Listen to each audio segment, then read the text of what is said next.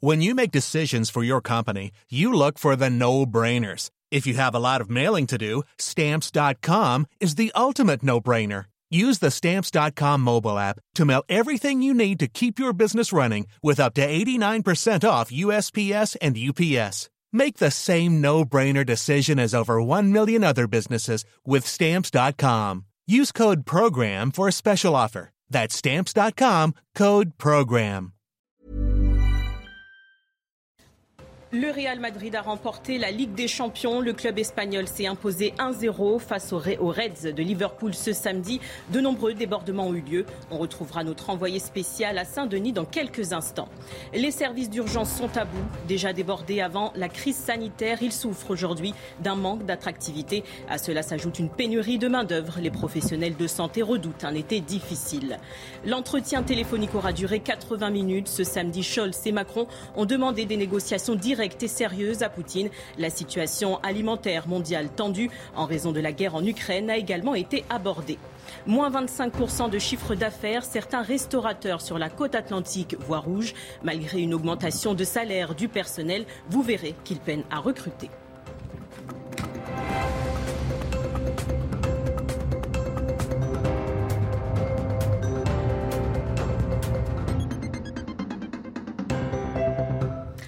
Bonsoir à tous, ravi de vous retrouver pour cette nouvelle édition de la nuit. C'est l'information de la soirée. Le Real Madrid a remporté la Ligue des Champions ce samedi. C'est le 14e trophée pour le club madrilène, mais le coup d'envoi a été donné avec 36 minutes de retard. Nous retrouvons sur place Michael Dos Santos, notre envoyé spécial à Saint-Denis, qui a noté de nombreux débordements. Effectivement, le, match euh, vient de se terminer il y a euh, quelques minutes avec euh, la victoire du, Real Madrid. Mais ce soir, les supporters de Liverpool sont en colère, mais pas forcément à cause du résultat, plutôt à cause de, l'organisation. On a entendu des mots assez durs de la part de ces supporters de Liverpool. C'est une honte. On n'a jamais vu ça. On a assisté à plusieurs finales, mais c'est vraiment du, jamais vu. Voilà, des supporters en, colère, surtout en colère aussi parce qu'ils ont dû quitter le stade par une seule porte et ils se sont finalement trouvés face à face avec des jeunes qui était situé euh, en bas du pont où on se trouve actuellement. Euh, et donc forcément, il y a eu quelques jets, voilà, quelques échanges, quelques euh, échauffourées, des gaz lacrymogènes ont été lancés. on a encore la, gorge qui gratte et le nez qui pique. une chose est sûre, ils sont en colère à cause de l'organisation. Et on a pu croiser d'ailleurs certains Anglais qui nous expliquaient être munis de billets qu'ils avaient payés très cher. Mais malheureusement, ils sont restés devant les grilles du stade. Merci Michael Dos Santos. Et le coup d'envoi de cette finale a été donné avec 36 minutes de retard selon nos informations. La tension avant le début du match est due à un phénomène de faux billets présenté par les Anglais. Gérald Darmanin a d'ailleurs tweeté euh, dans la soirée en ce sens. Cela a ralenti le processus pour accéder au stade. Aucun blessé n'a été euh, recensé. Et on écoute à présent Josias Claude, secrétaire départemental unité SGP Police Paris. Il s'exprime autour de ces débordements. Il y a eu des, échauffourées euh, aux alentours du Stade de France.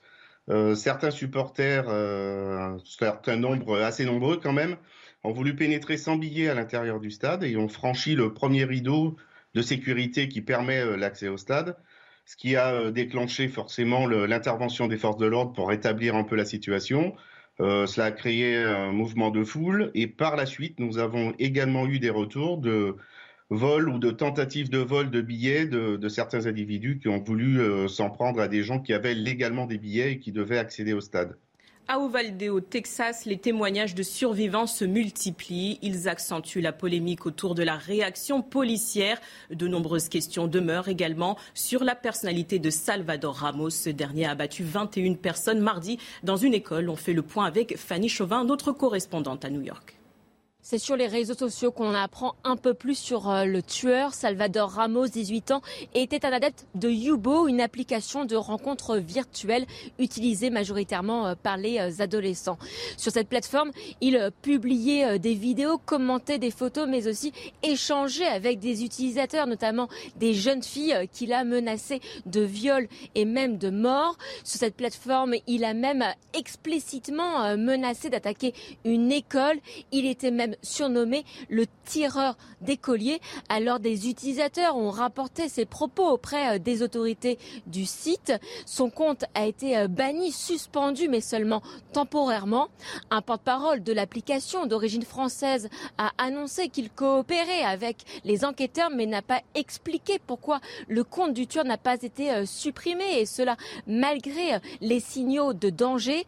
Les familles des victimes cherchent toujours des explications quant aux euh, motivations du tueur. Ce dimanche, Joe Biden, le président américain, se rendra au Texas pour rencontrer les proches des victimes justement accompagné de son épouse Joe Biden, partagera le deuil de la communauté dans un discours ce samedi. Le président américain a regretté que dans tant d'endroits, tant d'innocents soient morts. On écoute. Peut-être que chacune de ces familles, au moment où je vous parle, se prépare littéralement à enterrer leurs enfants aux États-Unis d'Amérique pour enterrer leurs enfants. Soyons clairs, le mal a débarqué dans cette classe d'école primaire au Texas, dans cette épicerie à New York. Beaucoup trop d'endroits où des innocents sont morts. Dans le village texan d'Utopia, les enseignants vont à l'école avec une arme. Une dizaine d'établissements sont concernés. Le conseil d'administration se prononce après avoir consulté les antécédents du professeur. Les détails de Geoffrey Defebvre. Attention, cet établissement est protégé par un personnel armé. À l'école d'Utopia, dans le comté d'Uvalde, les enseignants peuvent porter une arme depuis 2018. Nous sommes une communauté isolée.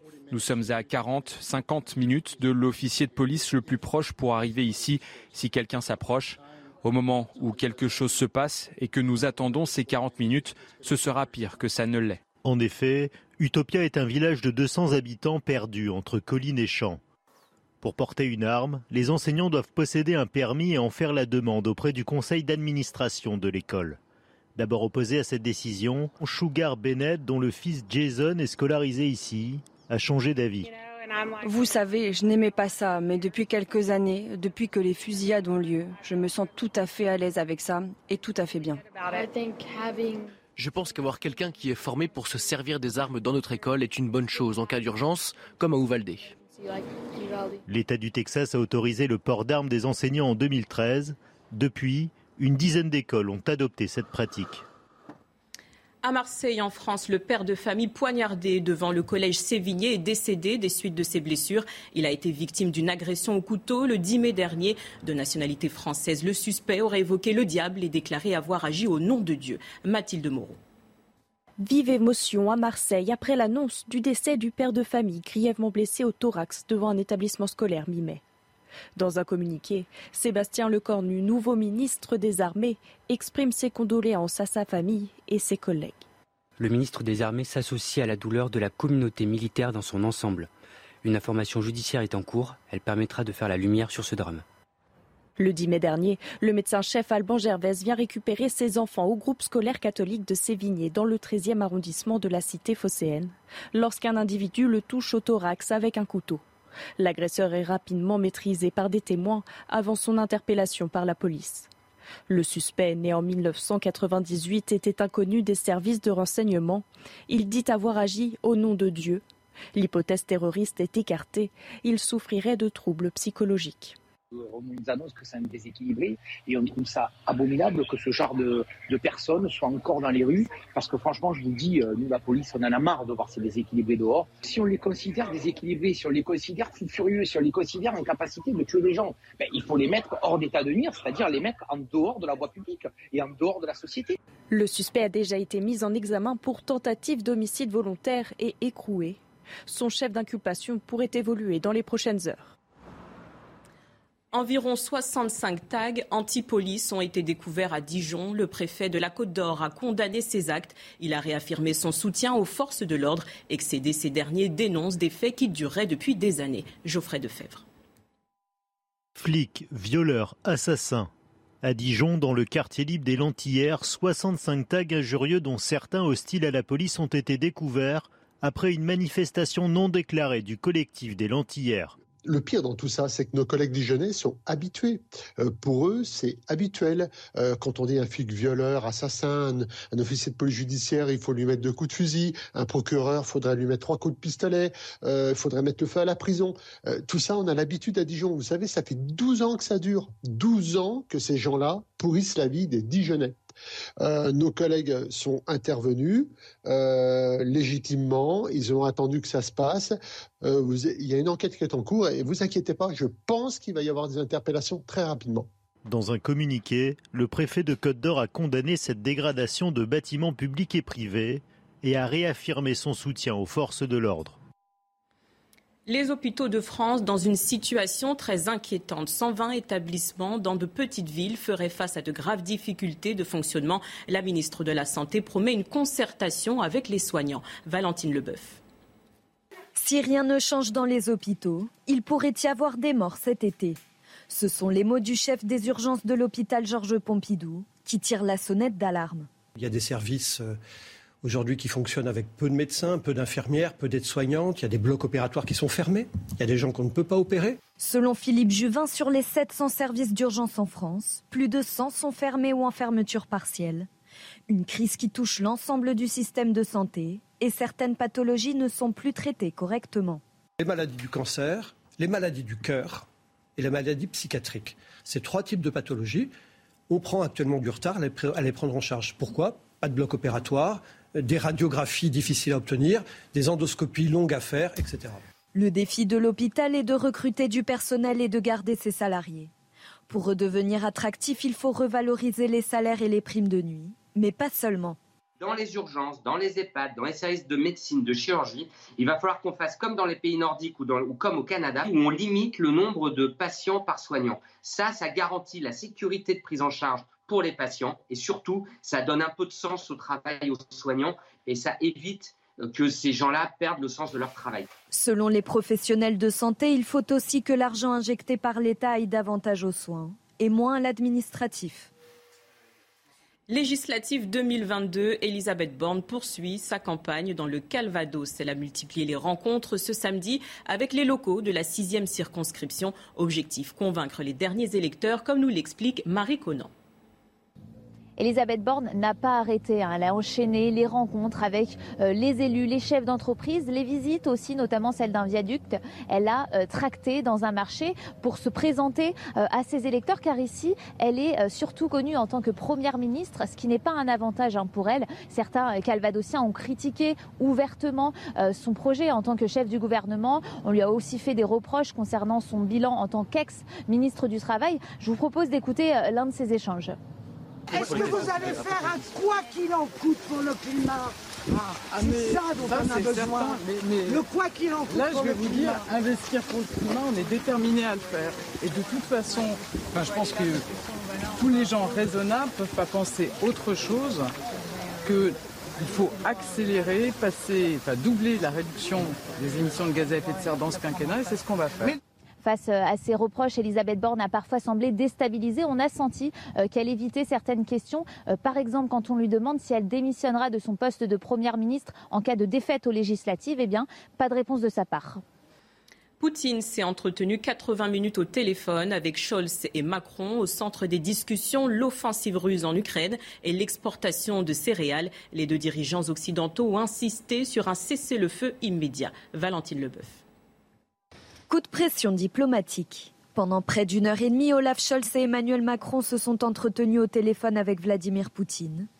Ils l'ont appelé à des négociations directes et sérieuses avec le président ukrainien et à une solution diplomatique du conflit avant la négociation euh, finale et, sérieuse, vous avez forcément euh, des échanges pour euh, cerner les points possibles des négociations. Donc on est apparemment dans cette situation de test, d'évaluation, parce que les deux parties et puis aussi les Occidentaux voient que la prise du Donbass va vraisemblablement aboutir. La situation alimentaire mondiale, particulièrement tendue en raison de la guerre, a également été abordée.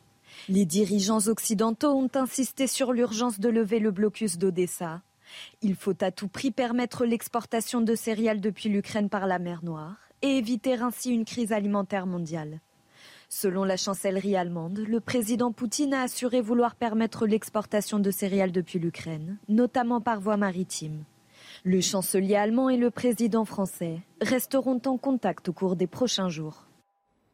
En Ukraine, les combats s'intensifient dans la région du Donbass. Ce samedi, Moscou a confirmé la prise de contrôle de Liman par les séparatistes pro-russes. Kiev promet de tout faire pour défendre cette région à l'est du pays. Geoffrey Defebvre et Mathilde Moreau. Novomikalivka, au sud de Donetsk, sous le feu des bombes. À une centaine de kilomètres au nord, la ville de Bakhmut a été visée elle aussi par des tirs de missiles hier. Contraints, certains habitants ont décidé de fuir. Une lourde décision selon ce membre d'une association d'aide aux réfugiés. J'avais à bord un vieil homme d'environ 90 ans et nous l'avons littéralement sorti de la cabane où il était né. Il était terrifié par les bombes et les missiles. Des situations qui se répètent dans le Donbass ces derniers jours. Les frappes s'y intensifient. Les forces pro-russes affirment avoir pris possession de Liman et avoir encerclé totalement Severodonetsk. De son côté, le président ukrainien Volodymyr Zelensky rappelle la détermination de son peuple. Nous protégeons notre territoire dans la mesure où nos ressources actuelles de défense le permettent. Nous faisons tout pour le renforcer et nous le renforcerons.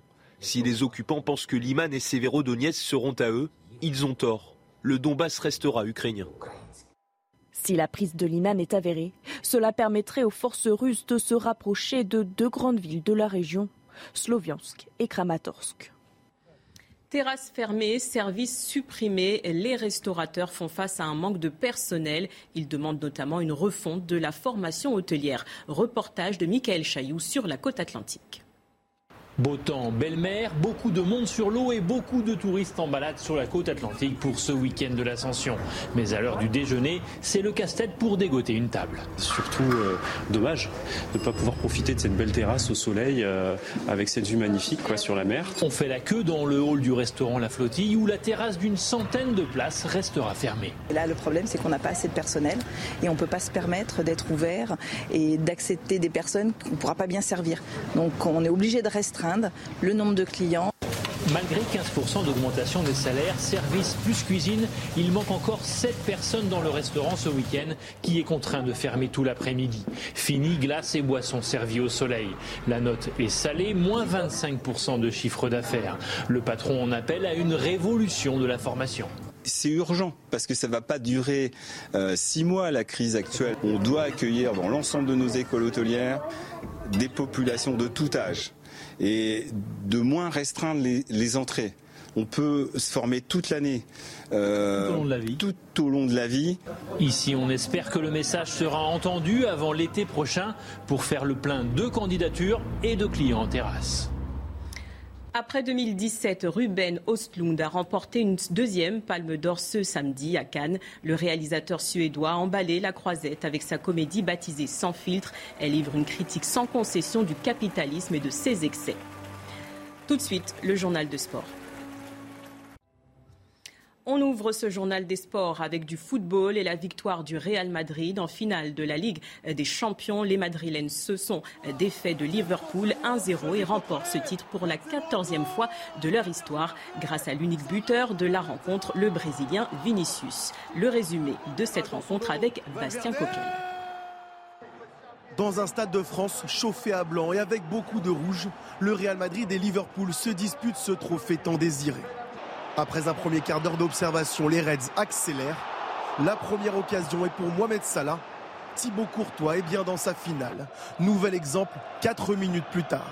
Sadio Mané qui s'est sorti du pressing Et Thibaut Courtois qui enlève le premier but de cette partie le Belge est décisif lors d'un premier acte dominé par les Anglais, tout proche de se faire surprendre juste avant la pause.